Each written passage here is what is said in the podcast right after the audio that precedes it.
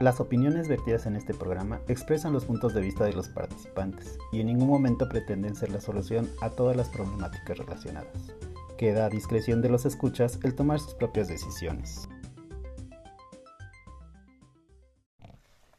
Hola, les damos la bienvenida a la primera edición de Entropsi, un espacio donde exploramos y reflexionamos sobre eso que nos caracteriza como seres humanos. Hola Iván, ¿cómo estás? Hola Fede, bien, bien, bien. Este, creo que, para ser honesto, un poco ansioso. ¿Por qué? Porque finalmente este proyecto de Entropsy es como un proyecto que estamos viendo sus inicios. Tenemos mucha fe y mucha energía sobre el mismo. Y el, el, el aprender el proceso, el investigar, el formar la estructura y demás, ha sido todo un proceso que, bueno, tú conoces, has estado inmerso, pero justamente que ahorita estamos haciendo la primera grabación, yo me confieso un poco ansioso. Yo más nervioso, mucha emoción, a lo mejor eso es ansiedad, fíjate. ¿Qué edad tienes tú de la ansiedad? Antes de, de entrar en materia, ¿se parece lo que tenías como idea a esto que venimos encontrando que es la ansiedad? ¿Se parece en algo si, si era o no? Creo que nada más antes de decir eso, hoy el tema que vamos a tratar, como lo dijimos en la emisión de introducción, es la ansiedad. Así que los invitamos a que nos acompañen. Perdón, en verdad es que estamos un poco nerviosos y se nos cuatrapean las ideas. Pero bueno, Fede, siguiendo un poco tu idea, yo la ansiedad, la verdad, la verdad, yo no la identificaba. O sea, en mi vida, para bien o para mal, yo no tenía mucho acercamiento con lo mismo quizás cuando la, la, conocí un poco fue durante la pandemia, cuando el año pasado se, se presentó la, la, cuarentena. Hubo episodios donde yo me sentía raro, me sentía muy nervioso y hasta a veces sentía que faltaba el aire, ¿no? O sea, sentía que donde estaba, que, que, que no había oxígeno y, y, sentía, y como que estaba empezando a transpirar. O sea, creo que eso fue un poco la primera vez que el contacto que tuve como con este tema de la ansiedad. Y pues en definitiva, pues no, o sea, la información o, lo que yo interpretaba era muy diferente a lo que ya he aprendido, ¿no? En este proceso que, que, pues vamos a compartir. Ok. ¿Tú, tú? El pequeño Iván está, es un chicuelo, tiene 30 algo de años, no voy a decir su edad, 30 y meses, no, no me voy a comprometer. Yo, Fede, tengo 50 y algo, no, 53 años muy disfrutados, bien vividos y muy gozados. Y fíjate que no, Iván, era... La ansiedad para mí es un tema realmente novedoso en el sentido de que hace mucho tiempo la gente no vivía esta situación. Alguien decía estoy nervioso, estoy emocionado, pero la combinación era como muy clásica y de repente oías, ay, como que estoy ansioso y yo, bueno, pues que estén como quieran, no ansiosos o lo que sea. La información se parece mucho a la noción que sí tenía de la ansiedad, pero porque no tenía antes una referencia que cruzara las emociones. Y este de la ansiedad, digo, bueno, es interesante. ¿Ya, leíste, ¿Ya tú el concepto, Iván? Sí, bueno, y es que si nos vamos un poco a los libros, la ansiedad está definida como una respuesta emocional que las personas tenemos cuando estamos, nos enfrentamos a alguna situación que sea en la realidad una, situación amenazante o que la interpretamos como amenazante, ¿no? O sea, es decir, no lo es, pero en base a nuestra experiencia la estamos interpretando como amenazante o peligrosa.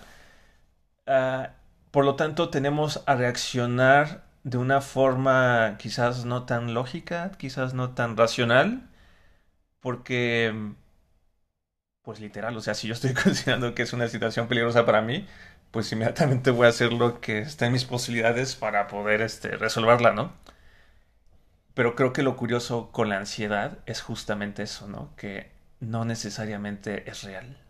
Sí, cada uno lo construimos. Alguien dirá, oye, cuando tú te pones ansioso solo por ver una araña, todo el mundo, digo, a mí no me, me molesta en ningún sentido los arácnidos, entonces para mí eso no es una realidad que me pueda producir ansiedad. Pero si alguna persona tiene un tema con una araña, de que le cause temor o simple y sencillamente sea algo aversivo, por supuesto que puede presentar ansiedad y, no es que esté pensando en cosas más allá, simple y sencillamente es real para esa persona y la emoción y todas las desencadenantes son reales. ¿Tú, tú tienes como algún algo así a lo que tengas aversión? Digo, tú ahorita mencionaste arañas. Yo puedo decirte que en su momento descubrí que meterme a cuevas, o sea, como espacios encerrados, me causa cierta sensación de incomodidad. O sea, no sé si sea como tipo claustrofobia, pero sí no me siento cómodo y lo evito. ¿Tú tendrías como algo, un objeto o algo? Fíjate que es raro porque yo, por ejemplo, a mí no me encantan las alturas. Tuve una experiencia alguna vez en un mirador hacia muchos pies y yo bien emocionado subí y ahí descubrí que no me gustan las alturas. Ok. este, me dieron, por supuesto, remedios y situaciones y me la pasé bien. Pero al final fue algo que pude controlar, creo que no clasifica como una ansiedad. Entonces hay situaciones adversas que pueden no gustarte y entonces es ahí donde si se hace necesario irnos a los libros y decir, bueno, ¿cómo la describe, no? ¿Qué es? Y tiene que ver con esto que dijiste, que creo que, que nos permiten marcar más. Algo que no me gusta, alguien podría decir en la comida, ¿no? No me gusta esto y eso queda súper claro que es simple y sencillamente algo que no, no nos gusta. Algo adverso se pudiera parecer a esto que te comentaba de las alturas, ¿no?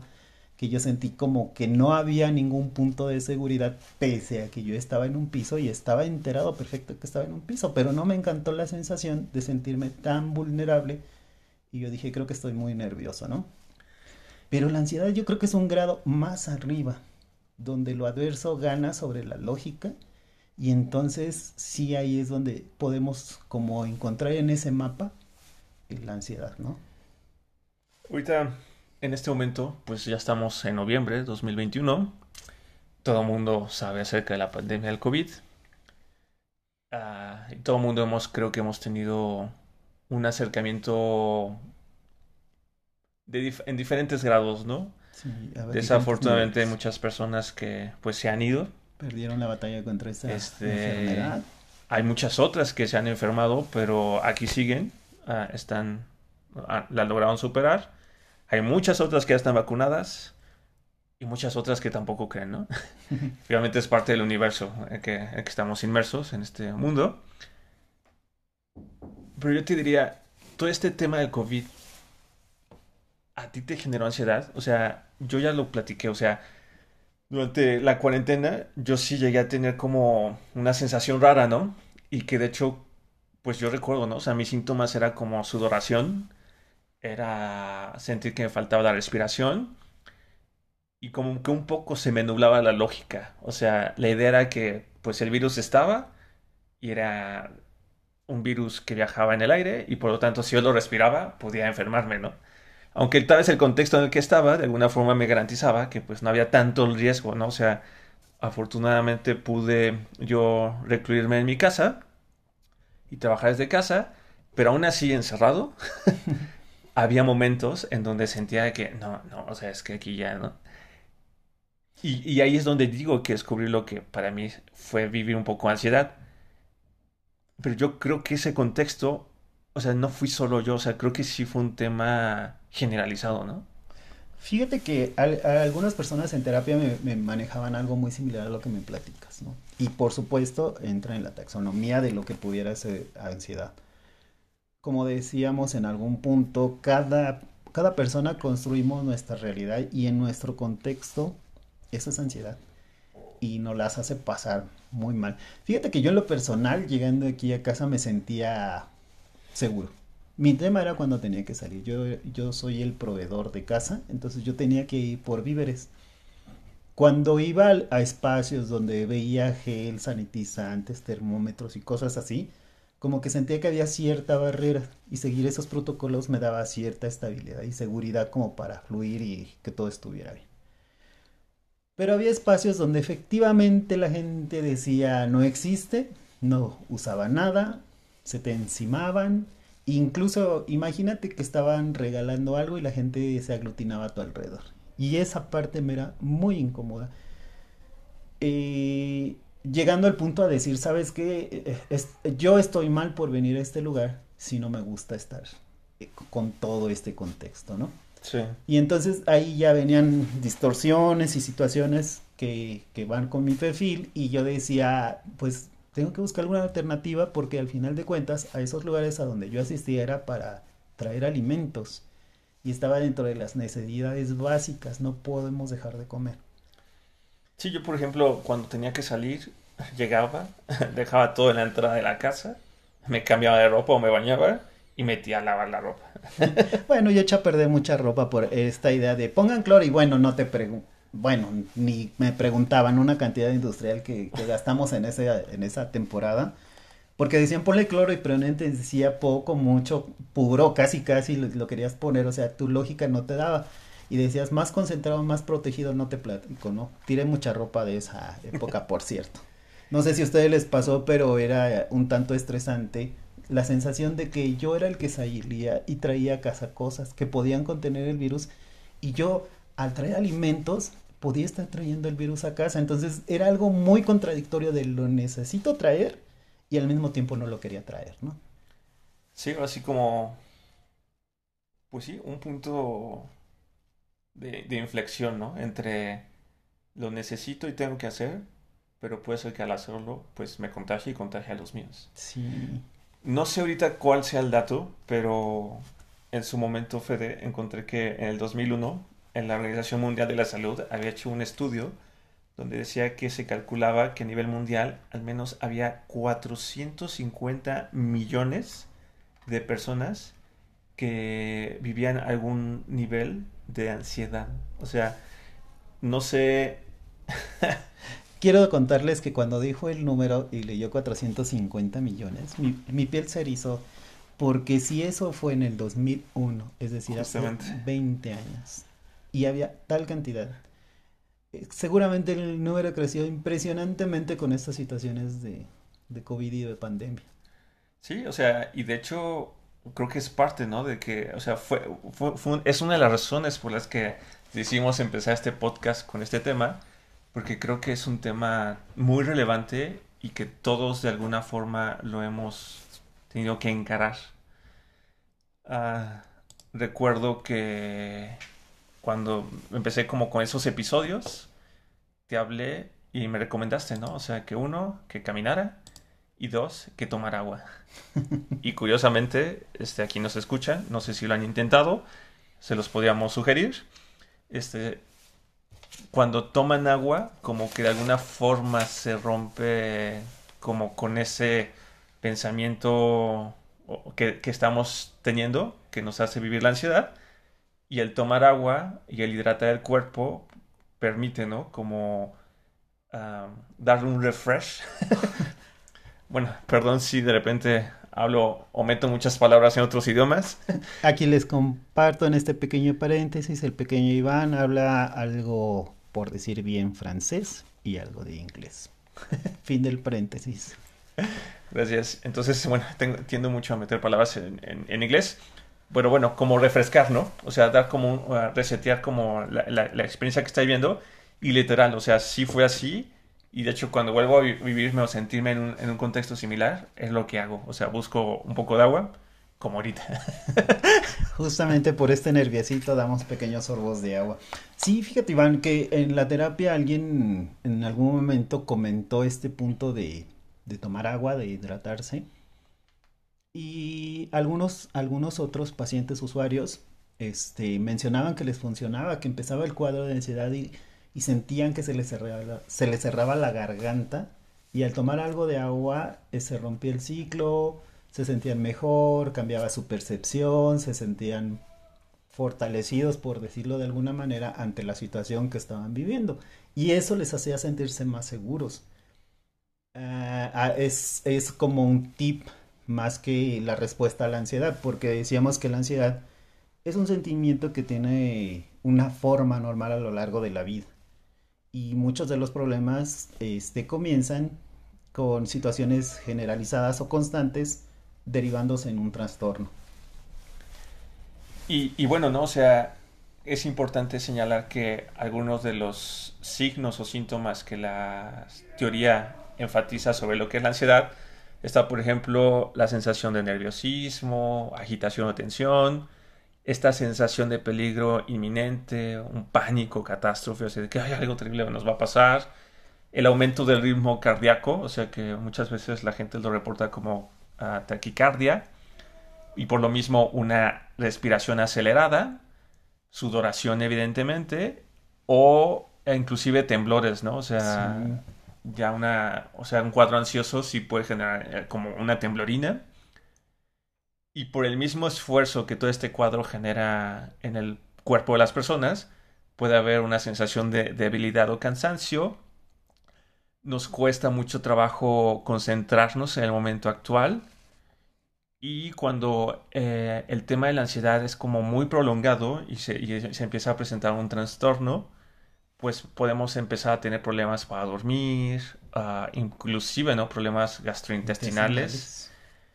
Uh, y hay una incapacidad para poder controlar las preocupaciones y se tiene esta tendencia a querer evitar situaciones que nos generan ansiedad, ¿no? Porque no obtenemos el control.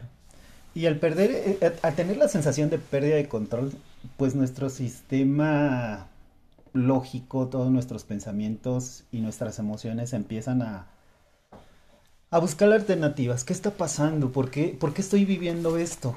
Y nuestras, nuestras ideas pueden traicionarnos, es decir, al, al creer algo como real, aunque si nos volvemos por dos segundos nuevamente racionales, racionales, vemos que no es cierto, no está pasando nada, pero nuestras ideas están bien consolidadas de que algo está pasando o qué va a pasar, porque a veces es, el mismo futuro te presenta la posibilidad de, sentirte inseguro o inestable y decir, no, es que va a pasar esto, cuando en realidad no hay un contexto para que se dé, pero tus ideas te traicionan, Iván.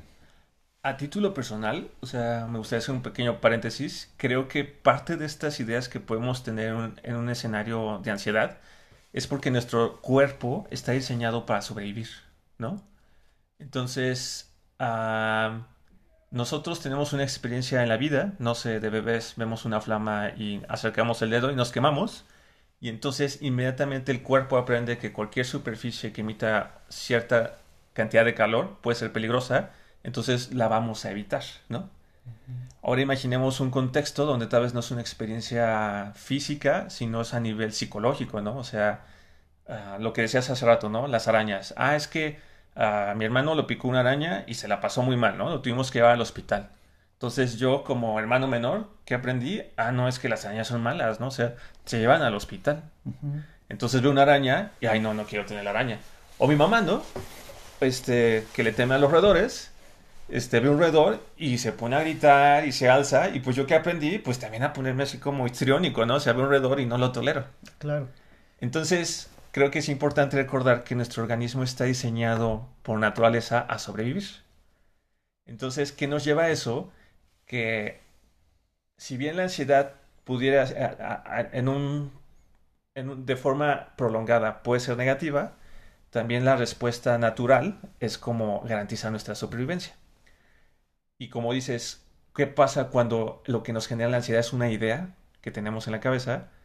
Pues creo que ahí también empiezan los problemas, ¿no? Porque quizás ni siquiera es, se está viviendo esa situación, sin embargo, la sola idea que ya tenemos, como la consideramos dentro de nuestra formación, algo que puede atentar con nuestra vida o nuestro bienestar, pues la sola idea se va alimentando a sí misma y ahí ya estamos en otro nivel, ¿no? Porque, o sea, el peligro no existe, o sea, no está en el momento, pero la la idea sí está.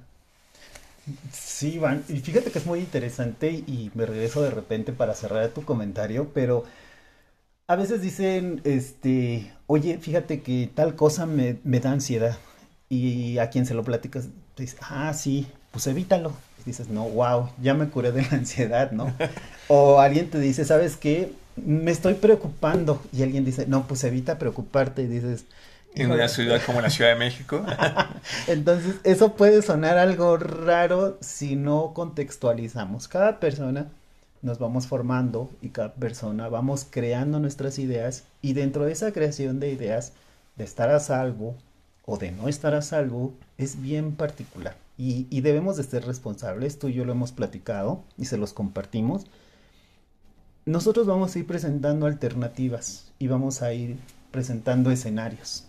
Ni todos los escenarios nos quedan a todos, ni mi comentario mejor intencionado de no te preocupes Iván, no pasa nada con esa araña, nos va a alcanzar para solucionar la, la realidad de todos, ¿no?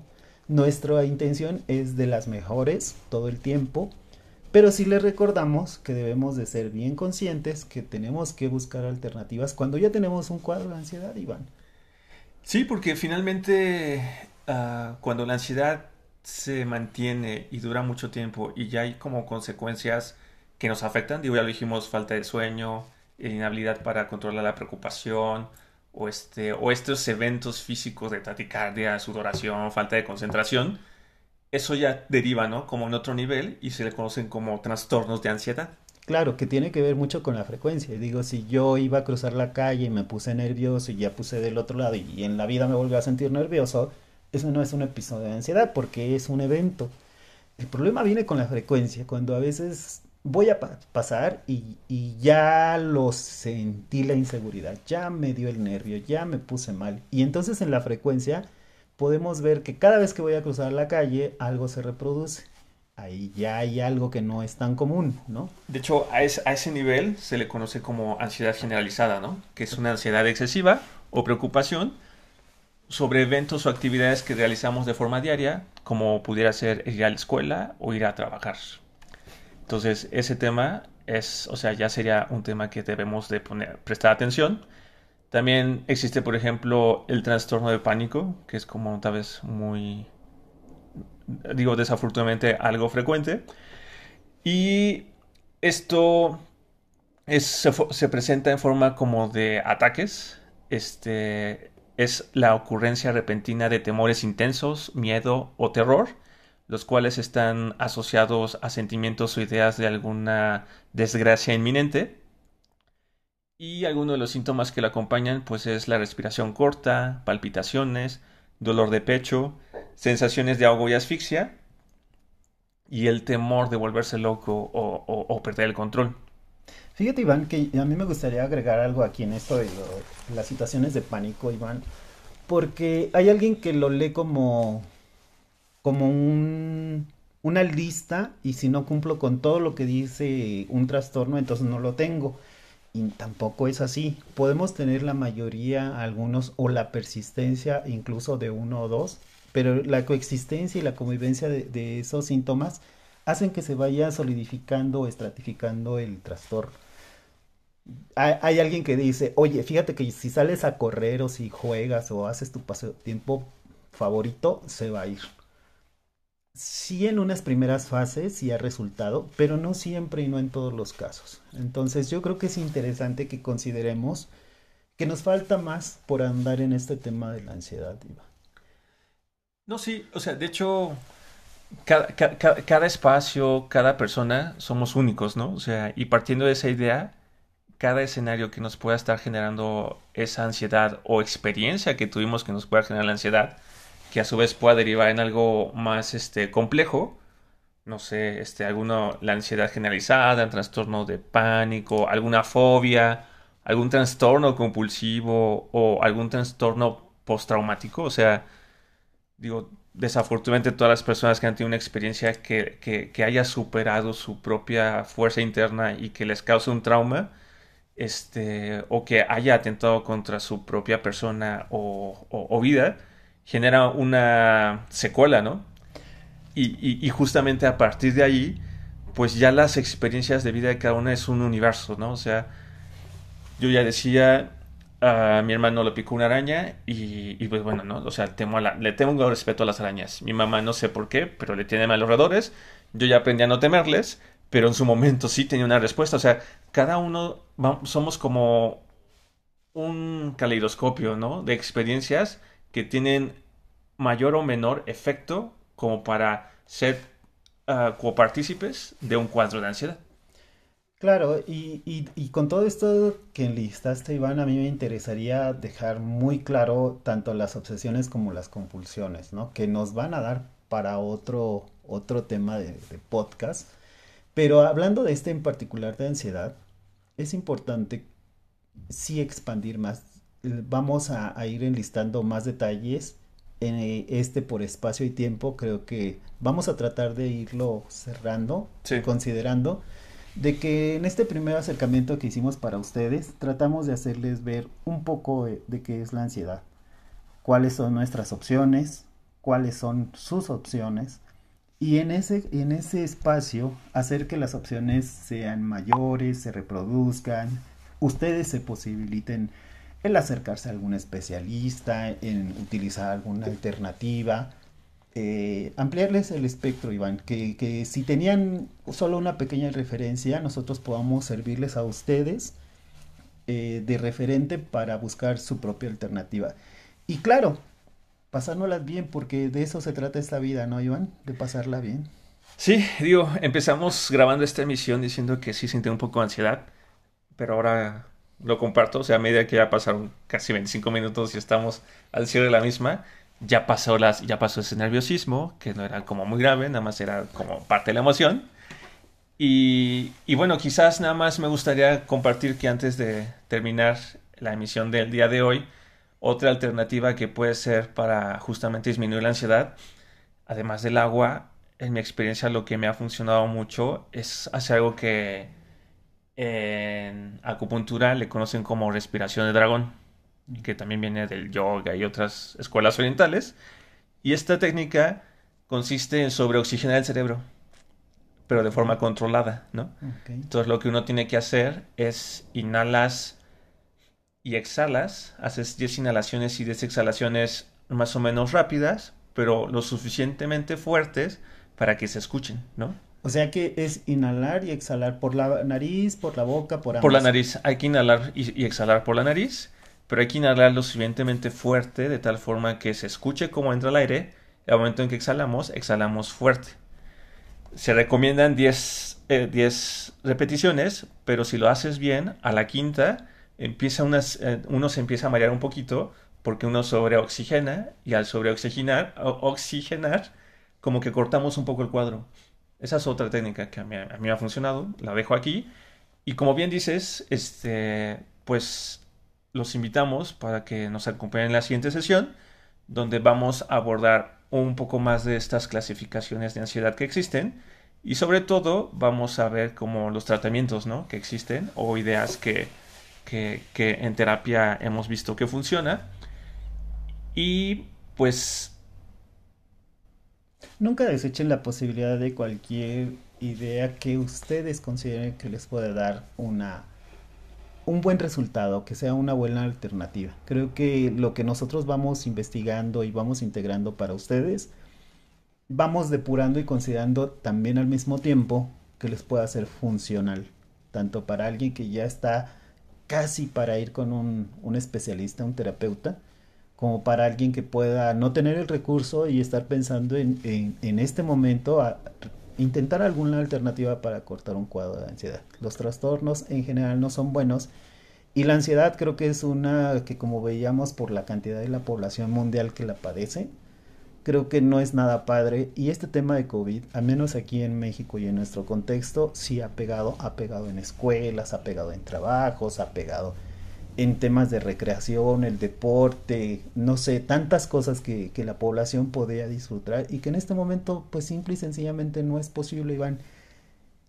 Creo que en Tropsy les puede eh, generar un espacio y una oportunidad y bueno, retomemos este tema en el siguiente capítulo si te parece, ampliemos y busquemos más eh, elementos que, que puedan ayudarnos. ¿Te parece? Sí, sí, y, pues bueno, a todos los que nos escuchan, les agradecemos mucho y finalizamos esta emisión llena de ideas y comentarios de diferentes líneas de investigación, confiando que en casa les, les ayudarán a crear una forma de conocimiento propio que les ayude en la etapa en la que se encuentren. Agradecemos que nos sigan y esperamos sus comentarios, sugerencias y agradecimientos en nuestro sitio de Facebook, en Tropsy. Y pues bueno, Así que muchas gracias y hasta la próxima. Hasta la próxima.